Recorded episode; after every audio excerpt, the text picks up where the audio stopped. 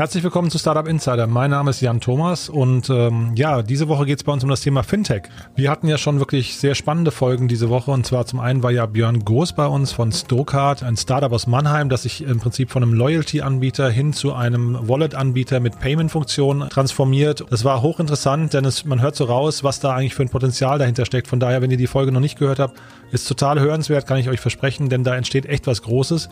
Dann hatte ich gesprochen mit Ingmar Stupp, das ist der CPO und äh, Managing Director von Finjata, ein Unternehmen, das äh, von Sebastian Diemer gegründet wurde oder mitgegründet wurde und was auch eine spannende Transformation hinlegt. Man hat sich auf den polnischen Markt verlagert und baut dort im Prinzip ja ein sehr, sehr spannendes Datenset auf, was so ein bisschen an die Schufa erinnert.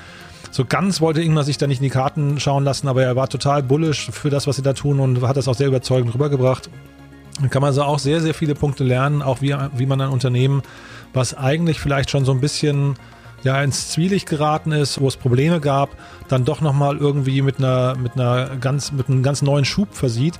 Also von daher, das ist eine sehr, sehr hörenswerte Folge. Und heute spreche ich mit Philipp Pohlmann, das ist der Country Manager von Konto. Ja, und auch das ist ein krasses Unternehmen. Also Konto hat in äh, Frankreich, sind die, glaube ich, Marktführer, haben dort 100 Millionen äh, Euro eingesammelt und nutzen dieses Geld jetzt primär für die Expansion, unter anderem eben nach Deutschland und messen sich im Prinzip mit einer Penta Bank, mit einem Contest und so weiter. Philipp ist ein sehr, sehr spannender und äh, sympathischer Gesprächspartner, das werdet ihr gleich hören. Doch bevor wir mit Philipp loslegen, äh, begrüße ich mal wieder unsere Stammgästin Janina Mütze von Civey, von der, von dem quasi Marktforschungsunternehmen. Und Janina hat äh, sich die Mühe gemacht, mit ihrem Team eine ganze Menge Dinge zu recherchieren zum Thema Fintech und Finanzen. Da sind auch einige Anknüpfungspunkte gleich äh, für das Gespräch mit Konto drin. Von daher freue ich mich sehr, dass du da bist. Hallo Janina. Ich freue mich auch. Hallo. Super. Janina, ihr habt euch zur Fintech-Branche sehr viel Gedanken gemacht und habt eure Panels befragt und habt das sehr facettenreich getan. Vielleicht möchtest du uns mal so einführen, ähm, erstmal so allgemein, vielleicht mal einen Überblick geben, was habt ihr denn eigentlich gefragt, wo habt ihr den, den Schwerpunkt gesetzt? Und dann gehen wir vielleicht mal so die einzelnen Themenfelder durch. Genau, äh, machen wir sehr gerne. Wir haben ja ähm, schon seit, äh, seit Ausbruch der Corona-Pandemie in Deutschland in sehr viele Branchen reingefragt und fortlaufend erhoben, wie eben die Stimmung äh, vor Ort ist sozusagen. Und das Gleiche haben wir auch mit äh, der eingeschätzten Auswirkung der Corona-Pandemie auf die Finanz- und Bankenbranche gemacht, eben seit Mitte März. Und ähm, haben die Menschen einfach sehr direkt gefragt, was man eben glaubt, ähm, ob es starke Auswirkungen geben wird auf die Finanz- und Bankenbranche. Und wir sehen, dass jeder Zweite davon ausgeht, steht, ähm, dass, dass es hier Auswirkungen gibt. Und was ich aber ganz spannend finde, ist, ähm, es deckt sich so ein bisschen mit all den Zahlen, die wir auch aus anderen Branchen haben. Jeder zweite ist eigentlich schon fast eine geringe Zahl, wenn man sich anschaut, dass ähm, nämlich bei Ausbruch der Corona-Pandemie noch äh, mehr als also drei von vier davon ausgegangen sind, dass es sehr starke Auswirkungen auf die Branche geben wird. Also da findet auch in der Finanz- und Bankenbranche so ein bisschen das Verständnis dafür statt, man wird sich schon adaptieren und äh, man sich auch Business erlebte, dass man mit dieser Krise zurechtkommt. Und ähm, Unterschiede sehen wir da vor allem ähm, je nachdem, wo man reinfragt, ähm, also jetzt jeder zweite, das sind wirklich die Deutschen im Allgemeinen. Ähm, wenn man die Beschäftigten der Finanzbranche fragt oder ähm, wir haben konkret haben wir die Beschäftigten in, in ähm, Banken, Versicherungen und Finanzdienstleistungen befragt, da sind es dann ehrlicherweise immer noch ähm, mehr als 75 Prozent, die von Auswirkungen auf die Branche ausgehen. Es sind dann äh, dann aber doch wesentlich mehr, als wenn man äh, die Entscheider in Startups oder Fintechs fragt. Die scheinen da etwas optimistischer zu sein. Da sehen nur sechs von zehn eben Auswirkungen durch die Corona-Pandemie. Mhm. Und wenn man jetzt diese Fragen mal, das sind ja schon sagen wir, relativ hohe ähm, Prozentsätze, auch wenn es ein bisschen rückläufig ist, aber wenn man diese Zahlen jetzt mal interpretieren wollte, würdest du sagen, also Auswirkungen, ist, sind das dann negative Auswirkungen, die die befürchten oder sind das vielleicht aus Sicht der Startups sogar positive Auswirkungen, weil sie sagen, da entsteht plötzlich ein Markt? Könnt ihr das interpretieren oder ist das eher so ein bisschen, äh, vielleicht an der Stelle noch ja, offen einfach? Genau, also an der Stelle wäre ich jetzt vorsichtig. Ich persönlich als Startup-Unternehmerin bin natürlich stark gebiased und äh, vermute, dass der hohe Anteil der, derjenigen, die in der klassischen Finanz- und Bankenbranche arbeiten, äh, die Veränderungen spüren, die vielleicht etwas, ja, etwas kritischer sehen als äh, die ähm, Startups oder Startup-Vertreter, wo der Anteil einfach niedriger ist. Also ich, ich glaube, da müsste man, um dann aber sicher zu gehen, äh, nochmal äh, fortführende Fragen stellen. Ähm, das ist natürlich jetzt eher meine persönliche Einschätzung. Mhm. Und dann habt ihr euch ja sehr stark mit der Infrastruktur beschäftigt und ähm, äh, habt mal, also wir haben ja gesehen, in der Corona-Zeit ist irgendwie das, das kontaktlose ähm, Bezahlen sehr en vogue geworden. Ähm, wie ist denn da die generelle Stimmung am Markt? Ja, das ist natürlich die große These gewesen, dass äh, wesentlich mehr Menschen ähm, mit Karte zahlen werden. Ähm, und das haben wir auch etwas mal etwas stärker unter die Lupe genommen und haben vor allem erstmal die Menschen gefragt, ähm, ob sie die Möglichkeiten denn in ihrem Umfeld überhaupt als gegeben sehen. Ähm, also kann man häufig äh, oder gut äh, mit Karte oder Smartphone bezahlen in der direkten Umgebung. Da sagen erstmal ähm, 68 Prozent ja, das geht einigermaßen gut. Und wir sehen vor allem Unterschiede in der Bevölkerungsdichte. Ähm, also selbst ich als Berlinerin kann das gar nicht so gut nachvollziehen, aber je höher die ähm, Bevölkerungsdichte ist, also in je urbaneren ähm, Regionen ich unterwegs bin, äh, desto positiver bewertet man die, die Möglichkeit, mit Karte oder mit Smartphone bezahlen zu können. Das geht dann eben hoch bis 72 Prozent. Die sagen, das geht gut in den sehr hohen ähm, bevölkerungsdichten äh, Regionen, beziehungsweise sind wir bei knapp über 60 Prozent, wenn wir auf dem Land sind. Mhm. Und trotzdem ist ja, wenn ich es richtig verstanden habe, die Bezahlpräferenz der Deutschen ähm, relativ stabil, was das Thema Bargeld angeht. Ne? Also da ist jetzt, man, man, man sagt jetzt dem, dem Bargeld noch nicht leise Adieu, sondern ähm, die Karte ist zwar im Kommen oder das Smartphone, aber eigentlich äh, Bargeld wird so schnell nicht verschwinden, glaube ich. Ne? Ja, ich äh, befürchte es auch. Das ähm, ist ja ein, ein Klischee, man, äh, von dem man häufiger liest, dass die Deutschen ihr Bargeld lieben. Und mhm.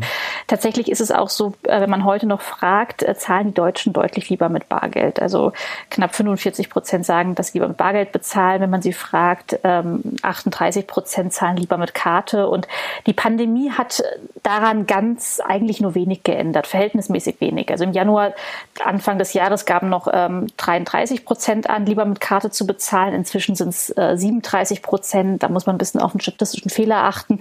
Also ich finde es verhältnismäßig eine verhältnismäßig, ich, ich, halte es für eine verhältnismäßig geringe Veränderung in Anbetracht dessen, dass man natürlich auch Hygienefaktoren und so im März und im April viel diskutiert hat und da eigentlich mehr Chancen hätte sehen können für das kontaktlose Bezahlen. Mhm. Ja, zumal das ja eigentlich auch überall propagiert wurde. Ne? Also bei jeder Bäckerei oder sowas ähm, ist zumindest mein Gefühl gewesen, wurden jetzt plötzlich irgendwie die Infrastrukturen dafür geschaffen.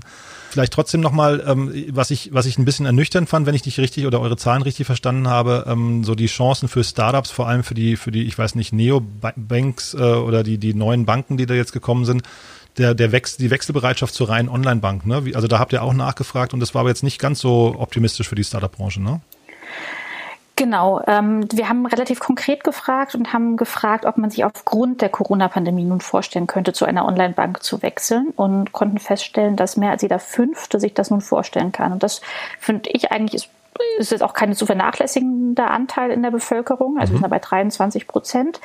Natürlich ist das stark davon abhängig, in, äh, wie alt ich bin. Also wir sehen bei den 30 bis 39-Jährigen, dass es jeder Dritte ist, der sich das nun vorstellen kann, äh, sofern er oder sie der noch nicht bei einer Online-Bank ist. Bei den über 65-Jährigen sind das eben nur noch äh, knapp 17 Prozent. Aber es ist schon ein Potenzial da, was ähm, genau diese Neobanks für sich ausschöpfen können. Mhm. Also würdest du eher andersrum sogar sagen, dass die eigentlich jetzt in die, in die Werbeoffensive gehen müssten, um äh, sagen wir, diese Potenziale, die da jetzt gerade aufkommen, abzugreifen? Wäre meine These. Ne? Also ich mhm. glaube, es gibt ja in keinem Markt äh, 100% Zielgruppe und äh, wenn es jetzt aufgrund eines Ereignisses wie der Corona-Pandemie äh, ja, 23 Prozent neue Zielgruppe gibt, finde ich das schon eine beachtliche Gruppe. Mhm. Und dann vielleicht nochmal das kontaktlose Zahlen, da haben wir ja gerade schon drüber gesprochen. Ähm, wie ist das denn, äh, also ist dann generell eine Bereitschaft da und sind das vor allem, sind das, also sind die Gründe denn irgendwie auch gegeben oder ist es eher so, dass die Leute irgendwie sagen, nee, das ist eigentlich überhaupt nichts für mich? Ja, wir haben ja gerade schon drüber gesprochen, dass das Bargeld einfach einen sehr hohen Stellenwert in Deutschland hat und ähm, sich selbst so eine Pandemie, ähm, das kontaktlose Zahlen nicht äh, komplett nach vorne schießt. Ähm, aber trotzdem sehen die Deutschen Gründe, ähm, wenn sie sich denn vorstellen können, häufiger kontaktlos zu bezahlen, beispielsweise mit dem Smartphone oder mit der Smartwatch. Wir haben das Anfang 2019 schon mal gefragt. Ähm, da waren vor allem die Argumente, dass man schneller bezahlen kann, dass man kein Bargeld dabei haben muss. Ähm, es haben ehrlicherweise auch da zu dem Zeitpunkt schon äh, 63 Prozent gesagt, für sie spricht eigentlich nichts dafür. Aber wenn man so nur auf die Potenziale fokussieren. Da sehen wir jetzt, äh, wenn wir die gleiche Frage heute nochmal stellen, ähm, dass nach wie vor die, die stärksten Argumente eben die Geschwindigkeiten der Bezahlung sind und eben das nicht aufs Bargeld angewiesen sein. Und natürlich der Hygienefaktor, der ist neu dazugekommen. Also jeder Fünfte gibt an, äh, dass das auch ein Grund sei für ihn oder sie, ähm, kontaktlos zu bezahlen. Das war 2019, also vor Ausbruch dieser Pandemie, äh, waren das weniger als fünf Prozent, also fast vernachlässigbar. Mhm. Und jetzt vielleicht mal zur allgemeinen Einordnung. Ist das dann für euch, wenn jetzt so ein, so ein Sprung von drei Prozent oder vier Prozent pro Jahr passiert, ist das dann schon Boom oder ist das eher noch so, dass man sagt, das ist ein sehr vorsichtiges Wachstum?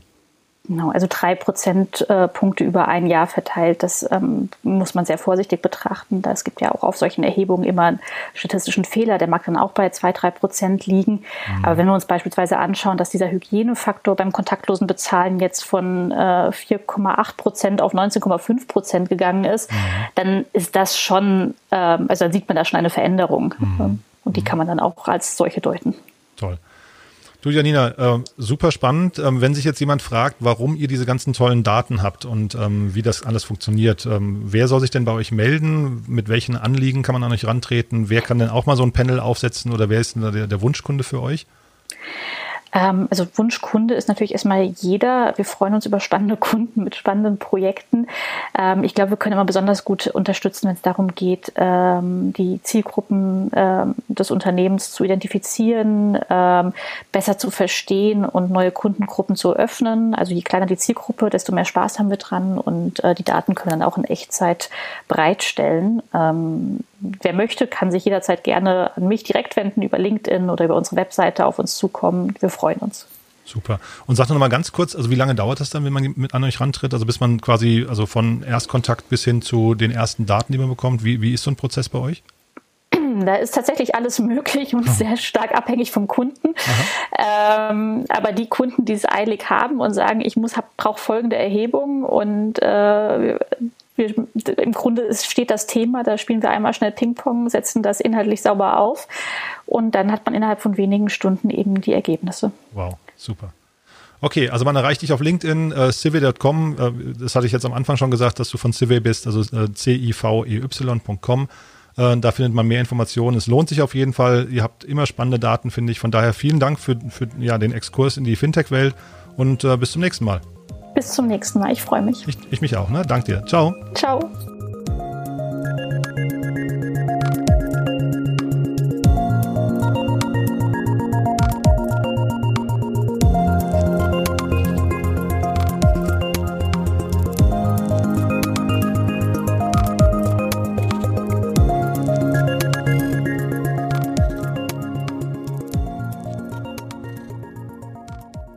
Ja, das war also Janina Mütze von Civey und äh, wir gehen direkt rüber zu Konto. Ich hatte es ja schon gesagt, Philipp ist bei uns, Philipp Pohlmann, der Country Manager. Äh, Philipp, ich freue mich sehr, dass du da bist und dir die Zeit genommen hast. Herzlich willkommen bei uns im Podcast. Hallo.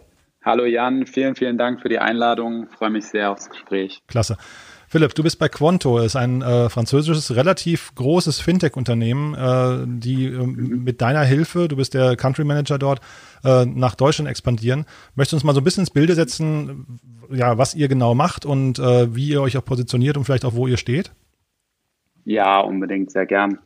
Also es ist so, ähm, genau, tatsächlich Konto wird ausgesprochen Konto, also wie einfach wie das Konto. Also nicht ähm, Quanto, wie ich es gerade gesagt habe. Genau, aber das ist, das ist wirklich kein, kein Einzelfall. Also es gibt sehr, sehr viele, die das eben Konto aussprechen und damit hat Konto auch, auch einiges zu tun, weil es nicht nur in Deutschland so ist, sondern auch in Italien und Spanien nicht anders ist.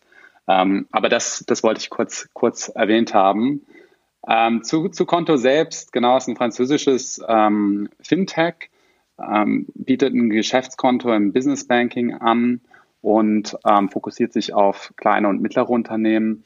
Jetzt seit 2016 am Markt, ist dann relativ schnell in, in Frankreich auch gut gewachsen. Im ersten Jahr, als, als sie an den Markt gegangen sind, haben sie schon 20.000 Kunden eben mit dem, mit dem Geschäftskonto erreicht und haben dann in, in 2019 die, die Expansion gestartet, erst in den italienischen Markt, dann in den spanischen Markt und dann ähm, mit mir an Bord auch in den deutschen Markt sind wir 2020 im Januar dann gestartet und haben das Produkt letztendlich an, an deutsche Kunden auch herangetragen. Und ähm, da sind wir jetzt letztendlich super aktiv dabei. Ähm, also der erste Schritt war, das Produkt zu lokalisieren und wirklich den ganzen Content in, in die deutsche Sprache zu bringen und natürlich auch auf die Bedürfnisse von, von deutschen kleinen und mittleren Unternehmen anzupassen. Und dann ging es so ein bisschen in Richtung ähm, wirklich stärkeres Rollout, Positionierung im deutschen Markt und ähm, dann auch Positionierung über das Produkt. Wir haben dann zuletzt jetzt auch die deutsche IBAN eingeführt, also das deutsche Unternehmen dann wirklich auch ein vollständig deutsches, ähm, ja, deutsches Bankkonto letztendlich bekommen äh, von Konto. Und dann der nächste Schritt, ähm, Konto ist eine, eine Geschäftsbank, die letztendlich äh, vertikal integriert, also vertikal integriertes Banking, nicht sozusagen der, der Frontend-Layer ist zum Kunden, sondern wirklich ähm, sich versteht als, als gesamtes, ähm, also das, das gesamte Bankgeschäft abbilden möchte. Und ähm, von daher ist der nächste Schritt für Konto letztendlich die, die wirkliche Banklizenz, äh, französische Banklizenz und dann übers, übers Passporting äh, dann auch den deutschen Kunden äh, richtige Bankprodukte hin zur Finanzierung aus eigener Hand anbieten zu können. Das mhm. ist so ein bisschen der Plan. Ja, und du bist seit Anfang des Jahres dabei, ne? Ich hatte bei Finance Forward gelesen, dass man dir eine relativ ambitionierte äh, Wachstumserwartung mitgegeben hat. Wie, wie mm. fühlen sich denn jetzt so die ersten Monate an? Oder das erste, weiß nicht, ja, halbe, dreiviertel Jahr? Ja, ich bin, ja, ich bin tatsächlich schon seit 2019 dabei. Aha. Nur haben wir das Produkt noch nicht direkt ausgerollt. Also damals waren wir noch im Alpha, sind dann zum Beta und haben, das hat dann einiges an Zeit gekostet auch, um dann letztendlich das Produkt auch wirklich in den, in den Markt äh, soft zu launchen. Ähm, die Erwartungen in der Tat waren enorm hoch einfach weil wir gesagt haben, wir wollen das, was wir in, in Frankreich geschafft haben, die 20.000 Kunden, das wollen wir wiederholen, diesen Erfolg wollen wir wiederholen. Und entsprechend auch in Deutschland, der Markt ist ja ähnlich groß, was, was kleine und mittlere Unternehmen angeht, circa dreieinhalb Millionen äh, kleine und mittlere Unternehmen. In Frankreich sind es circa drei Millionen. Haben wir uns das Ziel gesetzt, wir wollen ähnlich, ähnlich schnell wachsen. Jetzt ist es aber schon so, und das haben wir dann auch sehr schnell wahrgenommen, dass wir eben deutlich mehr direkten Wettbewerb im deutschen Markt haben. Sind wir letztendlich als achte Online-Business-Bank, wenn man so will, an den, an den Start gegangen und hatten halt sehr vielen lokalen Wettbewerb. Damals, als Konto in, in Frankreich gelauncht ist, gab es eigentlich sowas wie eine Challenger-Bank noch gar nicht, nicht mal im, im Retail-Bereich. Da waren sie letztendlich in ihrem Heimatmarkt wirklich die ersten und haben das Produkt ein bisschen leichter in den Markt tragen können. Hier haben wir jetzt im, im, im deutschen Markt schon deutlich mehr damit zu tun, zum einen die Marke zu positionieren, also als, als ausländisches Unternehmen sozusagen deutsche ähm, eine Visibilität im deutschen Markt zu bekommen und dann ähm, zum Zweiten natürlich über, über ein gescheites Rollout, also ein gescheites Go-to-Market auch zu schauen, wie kommt man in die Community rein, wie kann man genau an so Gesprächen wie jetzt mit dir, Jan, teilnehmen und wie kann man irgendwie auch als, als Teil sozusagen dieser äh, SME-Community wahrgenommen werden.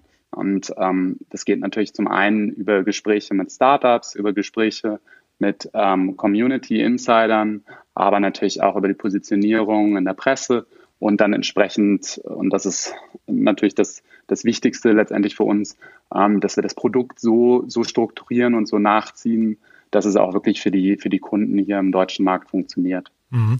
Ich ähm, stelle mir das unglaublich schwierig vor, wenn du sagst, der Markt ist schon so besetzt. Ähm, also was sind denn so Differenzierungsmerkmale oder was sind denn Argumente in dieser, ähm, weiß nicht, ich nehme an, Penta ist zum Beispiel ein direkter Mitbewerber von mhm. euch oder vielleicht auch, ich weiß, Contest vielleicht auch, ich weiß gar nicht. Ähm, aber ja. Was sind denn so Differenzierungsmerkmale? Sind das dann hinterher die, die, ähm, ich weiß nicht, die monatlichen Gebühren oder, oder die, die Services oder woran, woran misst man das als Endkunde dann? Ja, also ich glaube, ähm, also zum einen denke ich mal, wenn man, wenn man letztendlich einen, einen Schritt sozusagen raustritt aus dem Markt, dann denke ich mir, dass man, ähm, dass man schon sieht, der Markt ist ja letztendlich von den, von den klassischen Hausbanken stark besetzt, immer noch, immer noch stark besetzt.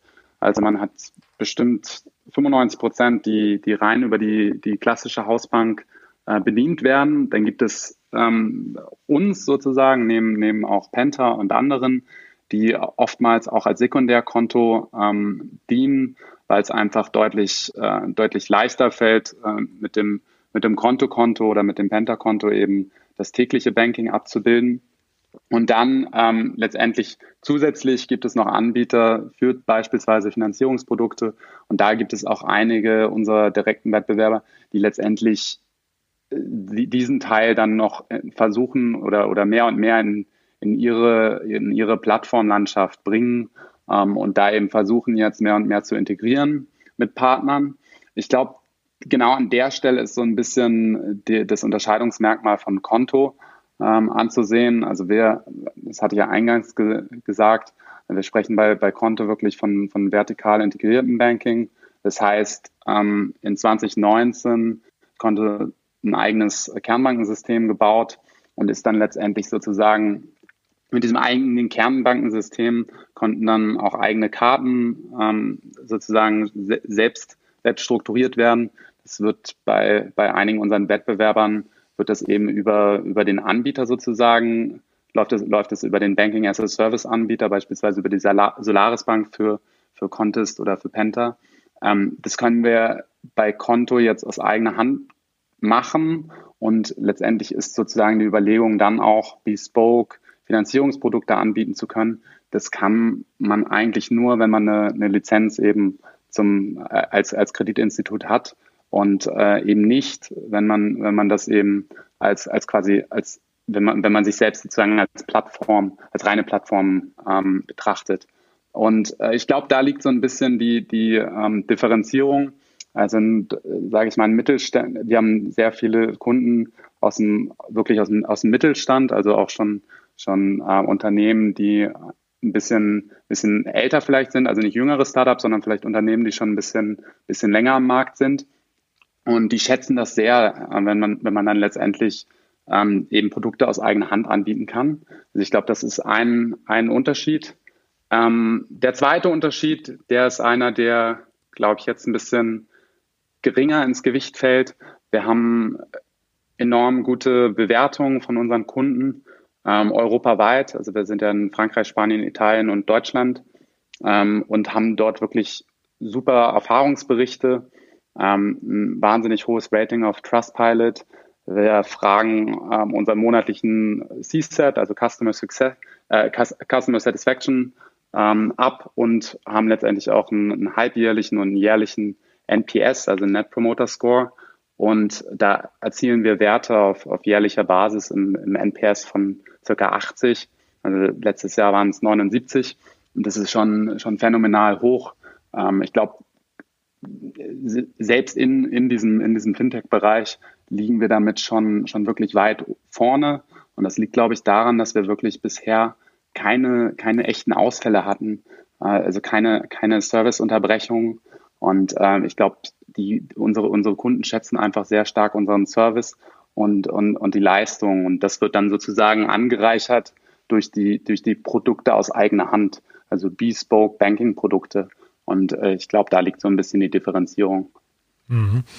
Du ähm, bist jetzt seit ungefähr einem Jahr dabei, ne? Vorher warst du bei App Annie und davor bei Google, habe ich gesehen. Ähm, ja, und, genau. Und erzähl mir doch mal, was dich jetzt überzeugt hat, überhaupt bei einer Bank anzufangen, weil äh, für mich erschließt sich das Geschäftsmodell von Banken in der heutigen Zeit eigentlich gar nicht mehr so richtig. Also ich äh, bin gar nicht sicher, mhm. wie Banken überhaupt noch mal in der Zeit von, von diesem billigen Geld gerade und eigentlich der Omnipräsenz ja. von, von Bankdienstleistungen, also die kommen ja von allen Seiten mittlerweile, ne? Also da, da hast du jetzt ja, absolut. Ähm, wir hatten jetzt gerade Stokart im Interview, die mhm. im Prinzip aus der Ecke sogar jetzt eine Bank aus, äh, aufbauen, also aus dem Loyalty Card Programm. Das ja. heißt, das heißt, äh, führ uns noch mal so ein bisschen durch, wo man überhaupt als Bank Geld verdienen kann und was dich dann der, an der ganzen Branche so reizt.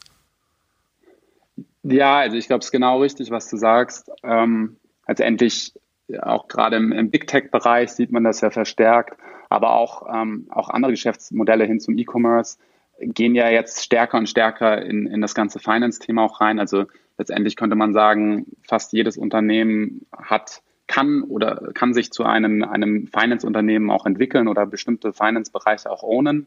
Ähm, und von, von daher gibt es, gibt es das eigentliche Banking oder das Banking im herkömmlichen Sinne so wirklich nicht mehr. Ähm, ich glaube, was mich enorm gereizt hat an diesem Bereich und, und wo man da letztendlich auch, auch noch ein, ein Geld verdienen kann und ein Revenue Potential hat, ähm, das ist eben wirklich diese Fokussierung auf, auf ein Segment, also klar zu sagen, ähm, man möchte sozusagen einen, einen, einen Service anbieten, der für kleine und mittlere Unternehmen, die ein bisschen vom herkömmlichen, also von der klassischen Hausbank vernachlässigt waren, ähm, wo man wirklich sagt, man möchte diesen Unternehmen, also dieser Zielgruppe speziell helfen. Und das inkludiert dann letztendlich so ein bisschen, also zum einen, zum einen hat das bestimmte Vorteile, wenn es um das Businessmodell geht. Also da gibt es einige, einige Hebel, die es im klassischen Retail Banking oder auch im, im Challenger Retail Banking nicht gibt. Ähm, aber das, das, was mich wirklich gereizt hat, ähm, neben, neben dieser Komponente, ist mehr zu sagen, was braucht denn eigentlich das, äh, was braucht denn eigentlich unser klassischer Mittelstand? Und, und Deutschland ist ja dafür bekannt, dass wir eben wirklich äh, sehr, sehr viele, oder der, der, der Großteil unserer Unternehmen sind eben kleine und mittlere Unternehmen. Und wie kann man diesen Unternehmen heutzutage im, sage ich mal, digitalen Zeitalter eigentlich noch helfen? Und da hat sich ja super viel getan. Also da sind wir deutlich weiter als, als, als es das, das herkömmliche Banking sozusagen erlaubt hat, können wir heute sozusagen ähm, über dieses Banking hinausgehen. Das ist alles, was wir in, in Business Finance Management äh, reinpacken und, und wo Konto auch sehr aktiv ist ähm, letztendlich das Finanzmanagement auf Autopilot zu setzen und eigentlich zu sagen, okay, wie können wir diese Finance-Funktion im Unternehmen, wie können wir die irgendwie unterstützen? Äh, hin zu Buchhaltung, hin zu ähm, letztendlich allen Produkten und allen Dienstleistungen. Ähm, Cashflow-Management ist auch so ein Thema.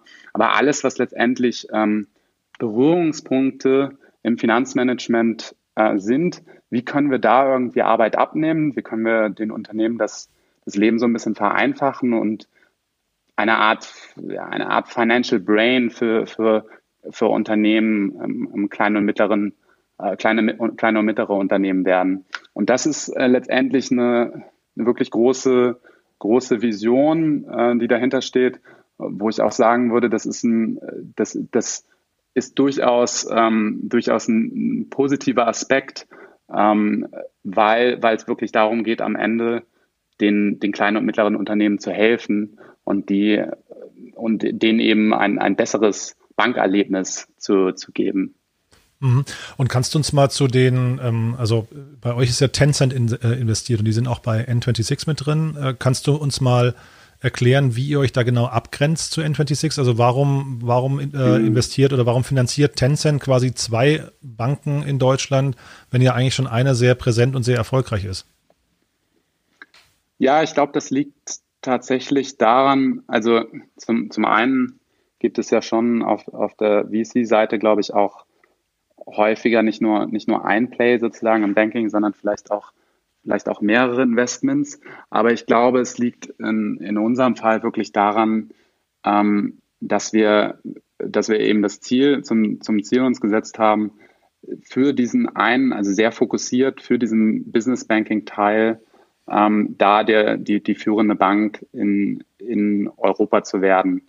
Und ähm, das ist, glaube ich, eine sehr große Aufgabe. Ich denke nicht, dass man, das ist zumindest meine, meine Einschätzung aktuell, denke ich nicht, dass man alles tun kann. Also eine N26 ist eben, im, kommt aus dem Retail Banking und tritt an den Endkunden heran. Die haben dann die Freiberufler nochmal, also nochmal mit ins Boot genommen. Mhm. Andere, wie beispielsweise eine Revolut, die machen tatsächlich jetzt auch das, das ganze Business Banking mit. Ähm, ich glaube aber, dass es schon durchaus Sinn ergibt, sich da stärker zu fokussieren, eben aufgrund dessen, was, was, was ich gerade schon erwähnt hatte. Also ich glaube, da gibt es sehr viele Themen, die mit den kleinen und mittleren Unternehmen zu tun haben, die sozusagen diese, dieses Angebot und dieses Leistungsspektrum nochmal deutlich vergrößern und ähm, dies eigentlich auch einem, einer, einer Businessbank, sage ich mal, erschweren, in, in 20 neue Märkte zu expandieren, innerhalb der nächsten 24 Monate. Das, Modell skaliert einfach anders und die Bedürfnisse von, von diesen Unternehmen, lokalen Unternehmen, sind einfach sehr viel komplexer. Und von daher glaube ich, ist es völlig legitim zu sagen, ähm, ein Investment geht in Richtung sozusagen globale Challenger Bank und das andere Investment geht klar in Richtung sozusagen europäische Business Bank und dass man da sozusagen zwei ähm, ja, zwei Investments tätigt an mhm. der Stelle. Und äh, wie sind da eure Zukunftsperspektiven? Also wie schaut ihr denn auf den Markt? Du sagtest jetzt, ihr wart die Nummer acht oder neun in Deutschland, ähm, mhm. äh, wahrscheinlich europaweit. Ich habe jetzt, das sind so eine Vermutung, gibt es wahrscheinlich 20, 30, 40 Player in dem Bereich. Ähm, ja. Also wird es eine starke Konsolidierung geben? Und ähm, wenn ja, wer wird denn die gewinnen? Sind das hinterher die, ähm, ist das eine Investorenschlacht äh, oder welches Feature ist dann hinterher entscheidend? Ähm, ja, das ist eine, eine, super wichtige und spannende Frage. Ich glaube schon, dass es eine Konsolidierung im Markt geben wird. Die Frage ist mehr wann. Mhm. Ähm, ich, ich sehe ich sehe es ein bisschen so. Also ich glaube, was, was dieses Europaspiel angeht, da ist Konto schon ziemlich weit vorne, ähm, weil, weil sie eben sehr früh angefangen haben in der, in der Expansion. Ähm, da gibt es ja beispielsweise Tide Business Banking in den UK äh, die haben auch schon deutlich mehr, also weitaus mehr als, als 100.000 Kunden und haben aber jetzt, äh, sind, sind noch nicht sozusagen aus ihrem eigenen Markt ausgebrochen. Ähm, und andere haben vielleicht einen, Marktfokus gehabt und haben jetzt in der Expansion erstmal noch nicht so durchschlagenden Erfolg. Bei uns ist es so, also bei, bei Konto ist es so, dass ich glaube, dass die Expansion erstmal sehr vielversprechend ist in, in die neuen Märkte, sag ich mal, also Spanien, Italien und Deutschland. Und ähm, das wirklich ein, ein strategischer Fokus, also, also die, die, diese Markt Deutschland ist wirklich ein strategischer Fokus für Konto. Das heißt, selbst wenn man jetzt sagen würde, man gewinnt vielleicht nicht ein, zwei Prozent des Marktes in kürzester Zeit, ähm, würde man sich trotzdem nicht aus diesem Markt zurückziehen, weil dieser, dieser Markt einfach eine, eine, eine sehr große Wichtigkeit hat. Also dieses Online-Business-Banking-Thema, das ist einfach in, in, in Deutschland sehr, sehr stark vertreten. Und ähm, Konto, Konto selbst hat letztendlich äh, sehr viel davon, einfach in dem, in dem Markt vertreten zu sein und, äh, und hier sozusagen dieses Potenzial auch, äh, also erstmal von dem Markt zu lernen und, und vielleicht auch die Learnings in, in andere Märkte zu tragen, aber sozusagen auch an dem Potenzial, was, was der, der Markt an sich birgt, auch äh, zu wachsen. Also es ist ja so, wir haben ja in Deutschland circa 350.000, 400.000 Neugründungen jedes Jahr. Und äh, diese neu gegründeten Unternehmen, die ticken, sage ich mal, ein bisschen digital nativer als, als vielleicht die, die, die Zahnarztpraxis oder, oder Unternehmen, die, die schon deutlich länger am Markt sind.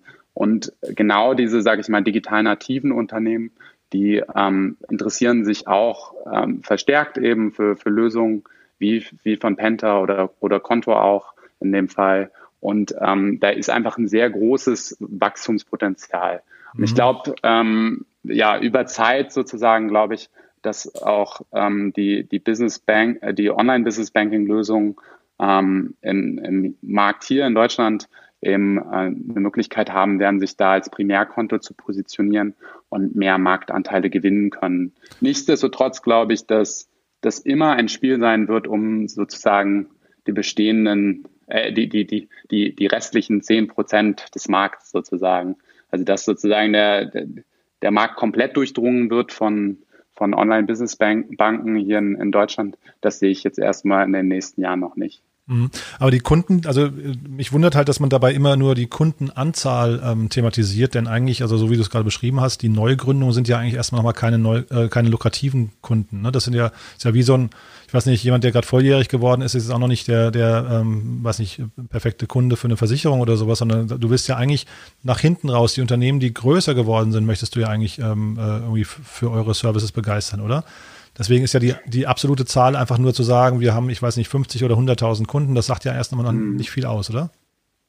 Absolut, genau richtig. Also hin zur Monetarisierung sind deutlich größere Kunden am Ende relevanter.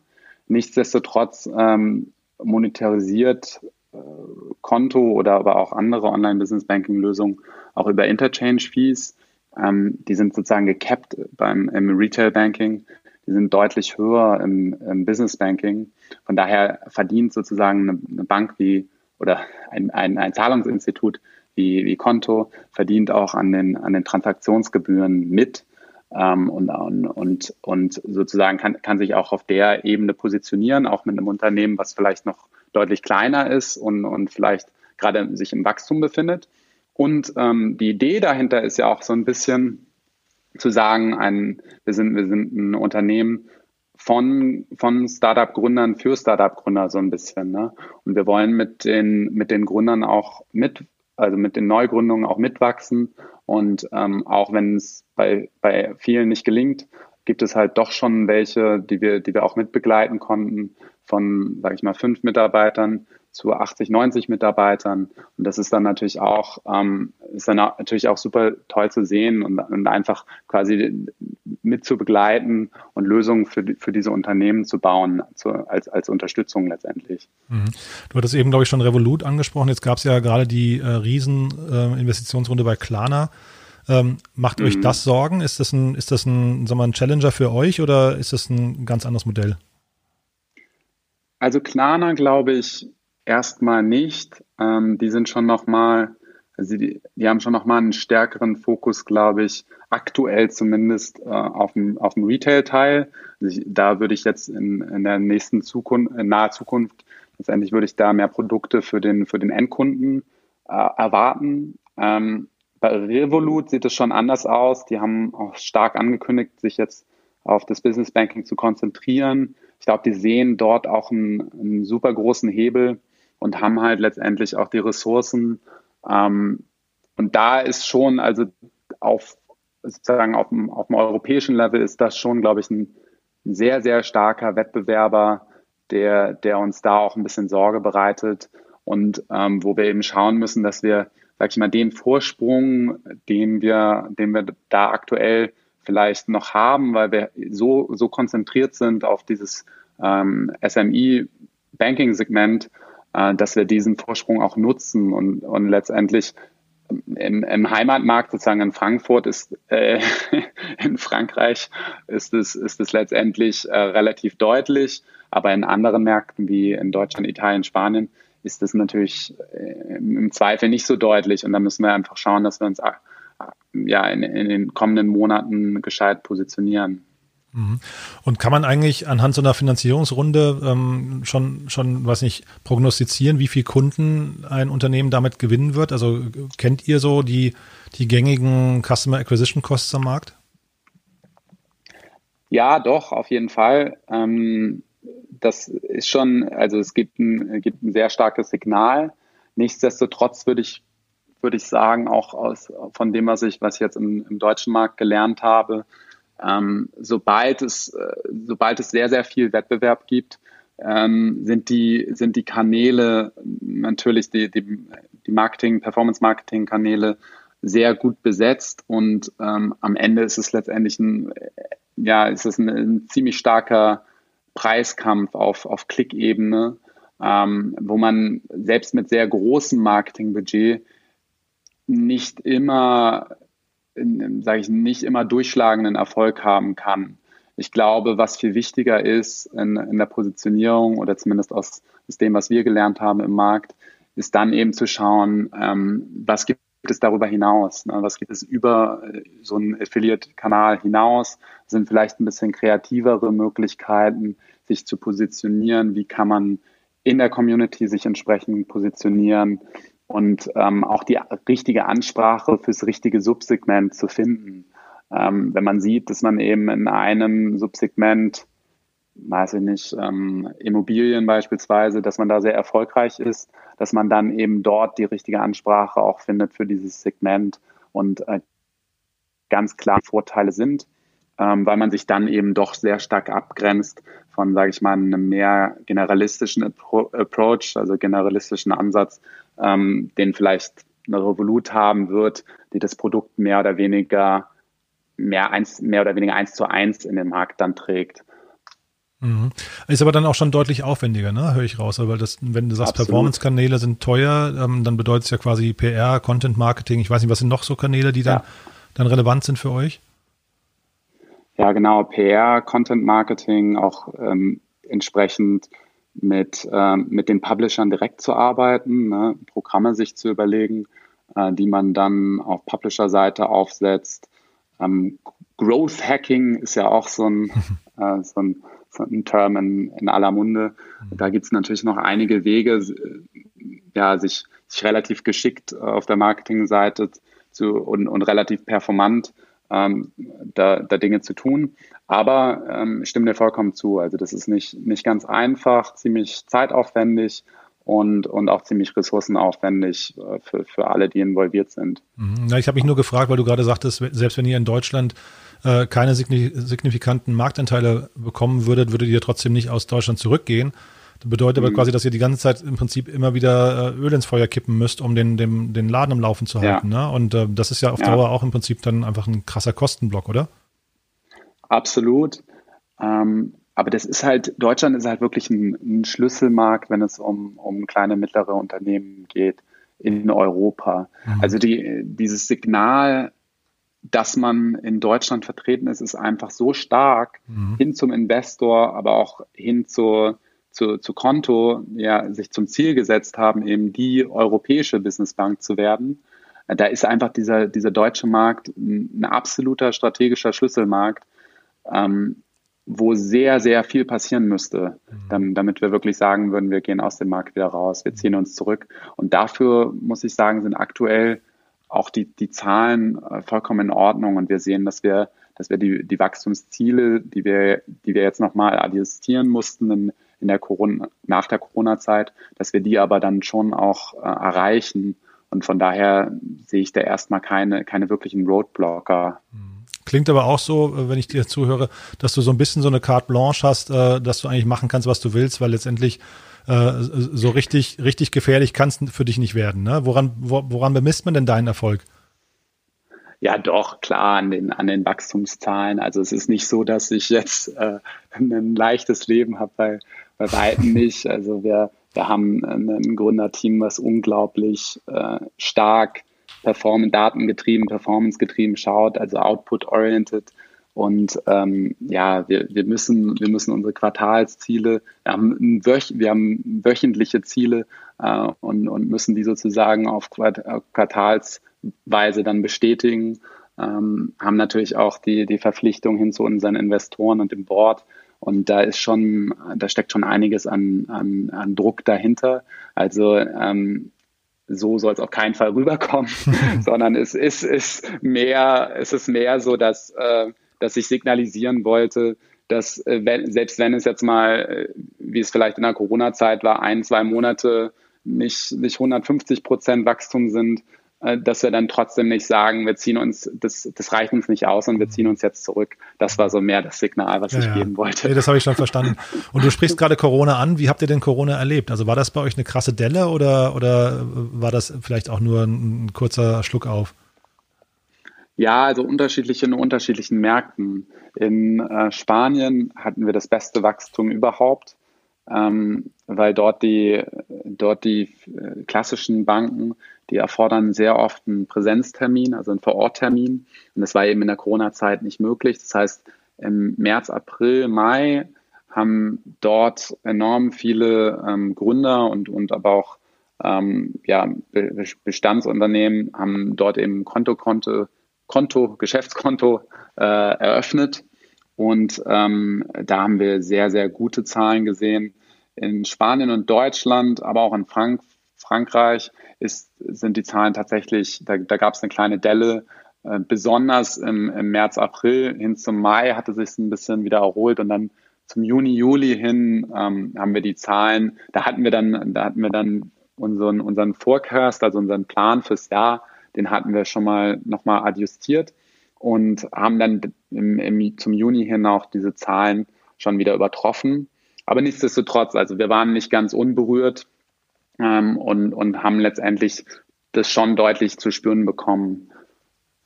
Mhm. Und dann vielleicht nochmal zum Schluss so ein Ausblick. Ähm, wo geht die Reise bei euch jetzt hin? Also ähm, ihr, ihr seid jetzt in vier Ländern, habe ich gerade verstanden. Ähm, mhm. Wie es da weiter? Und wo seid ihr vielleicht so in, in einem Jahr in Deutschland? Was würdest du sagen? Ähm, äh, wann, wann war es ein gutes Jahr? Also ich glaube, was, ähm, was jetzt auf jeden Fall ansteht, ist die eben die französische Banklizenz und, und das Passporting in, in die einzelnen Märkte. Ähm, wir haben ja sozusagen schrittweise die Einführung von, von wirklich lokalen Bankprodukten, hatten jetzt die Einführung der IBAN, ähm, das deutsche Bankkonto. jetzt hin zu, zu Bankprodukten. Da wird es in Richtung Finanzierung gehen. Also ein klassische, klassischer Dispo-Kredit wird das erste Produkt werden, ähm, also ein, so ein, so ein Overdraft-Produkt. Und ähm, dann werden sozusagen die nächsten, nächsten Produkte wirklich ähm, größ, größere Finanzierungsprodukte sein. Ähm, das auf der Produktseite und dann, was, was Konto sozusagen in Deutschland vorhat, auf der, sage ich mal, Service-Seite und Integrationsseite ist wirklich ähm, eine Art Hub zu bauen und sozusagen ähm, dort eben deutlich mehr über, über eben, sage sag ich mal, eine, eine, gesammelte Lösung, dann deutlich mehr äh, Schnittstellen einfacher ähm, zu, zu gestalten, sodass dass da eben bessere Integration möglich ist.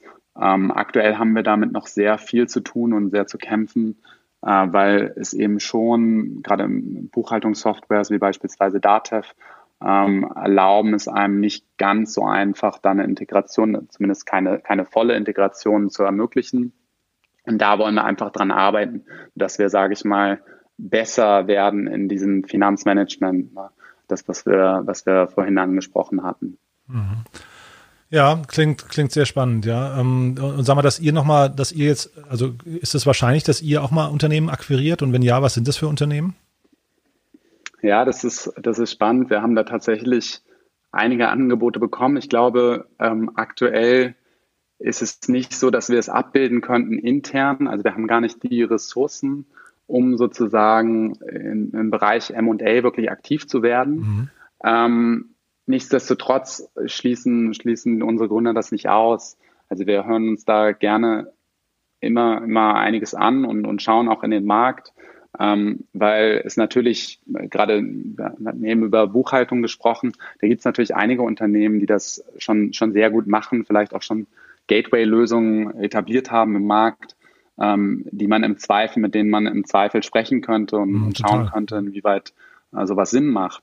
Ähm, also da sind wir auf jeden Fall aktiv auch dran interessiert.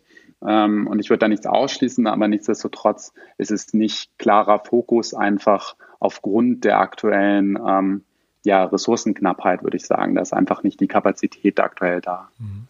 Super. Haben wir denn äh, was Wichtiges vergessen aus deiner Sicht, Philipp?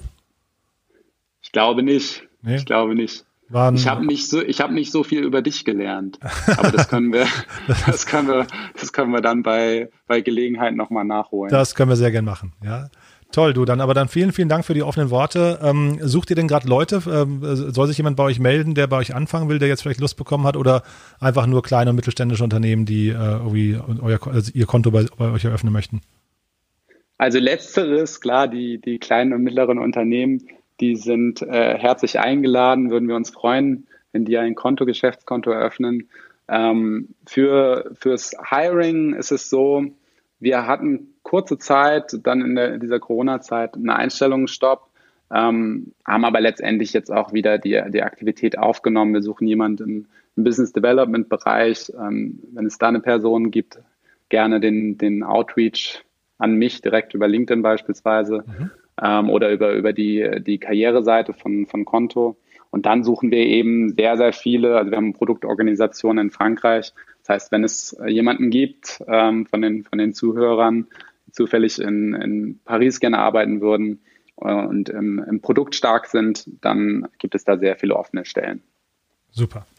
Du Philipp, dann vielen, vielen Dank und ähm, ja, also erstmal toi toi toi für die nächste Zeit. Äh, ich bin sehr gespannt, wie es da im Banking-Bereich weitergeht. Ähm, das, klingt nach einer, nach einer großen Schlacht, die uns da bevorsteht, aber ich äh, werde das von der Seitenlinie beobachten. Alles klar. Ja. Vielen Dank dir, Jan. Ja. Dankeschön. Danke, ne? Bis bald. Ciao. Bis bald. Ciao.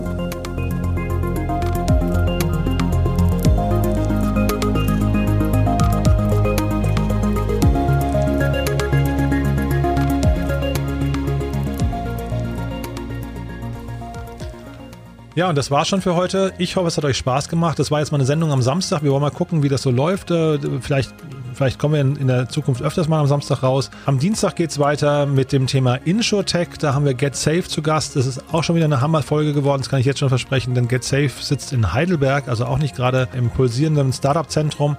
Aber was die Jungs und Mädels da aufbauen, das ist der Hammer. Das, ist, äh, das, das kann eine richtig große Nummer werden. Von daher kann ich jetzt schon, also quasi euch die Empfehlung mitgeben.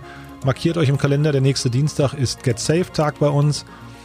Und für die, die es nicht wissen, also wenn ihr euch immer so ein bisschen fragt, was machen wir eigentlich bei Startup Insider, wenn wir nicht gerade Podcasts machen, wir haben zum Beispiel gerade einen Investorenreport rausgebracht. Da findet ihr, wenn euch das interessiert, wenn ihr also ein Startup habt oder jemanden kennt, der ein Startup habt, das auf Investorensuche gerade ist, dann ist das wahrscheinlich genau richtig für euch, denn wir haben also ein Kompendium rausgebracht. Auf 250 Seiten stellen wir 150 Investoren aus Deutschland sehr, sehr detailliert vor. Das kann man sich kostenlos runterladen auf www.startupinsider.de. Macht das gerne oder empfehlt es weiter. Es lohnt sich auf jeden Fall. Wie gesagt, es ist kostenlos, es tut also nicht weh. Und äh, außerdem vielleicht nochmal der Hinweis, wir haben ja auch einen täglichen Newsletter, der kommt wirklich sehr, sehr gut an. Ich habe es ja schon mal erzählt, äh, über 25.000 Abonnenten und äh, der kommt jeden Morgen unter der Woche und bringt aus 300 Nachrichtenquellen die besten Nachrichten des Vortages, also sorgt quasi dafür, wenn ihr mal nicht recherchieren konntet oder wenn euch die Zeit zu, zu kostbar ist, selbst zu recherchieren, dann abonniert am besten einfach unseren Newsletter, denn das Credo des Newsletters ist es quasi, wir möchten sicherstellen, dass unsere Leser nichts verpassen und ich glaube, das machen wir auch sehr gut. Von daher schaut euch auch das mal an, ist auch kostenlos jetzt genug der Worte. Ich freue mich, wenn wir uns nächste Woche wieder hören. Dann, wie gesagt, mit Christian Wiens von Get Safe. Bis dahin noch ein schönes Wochenende. Alles klar. Ciao.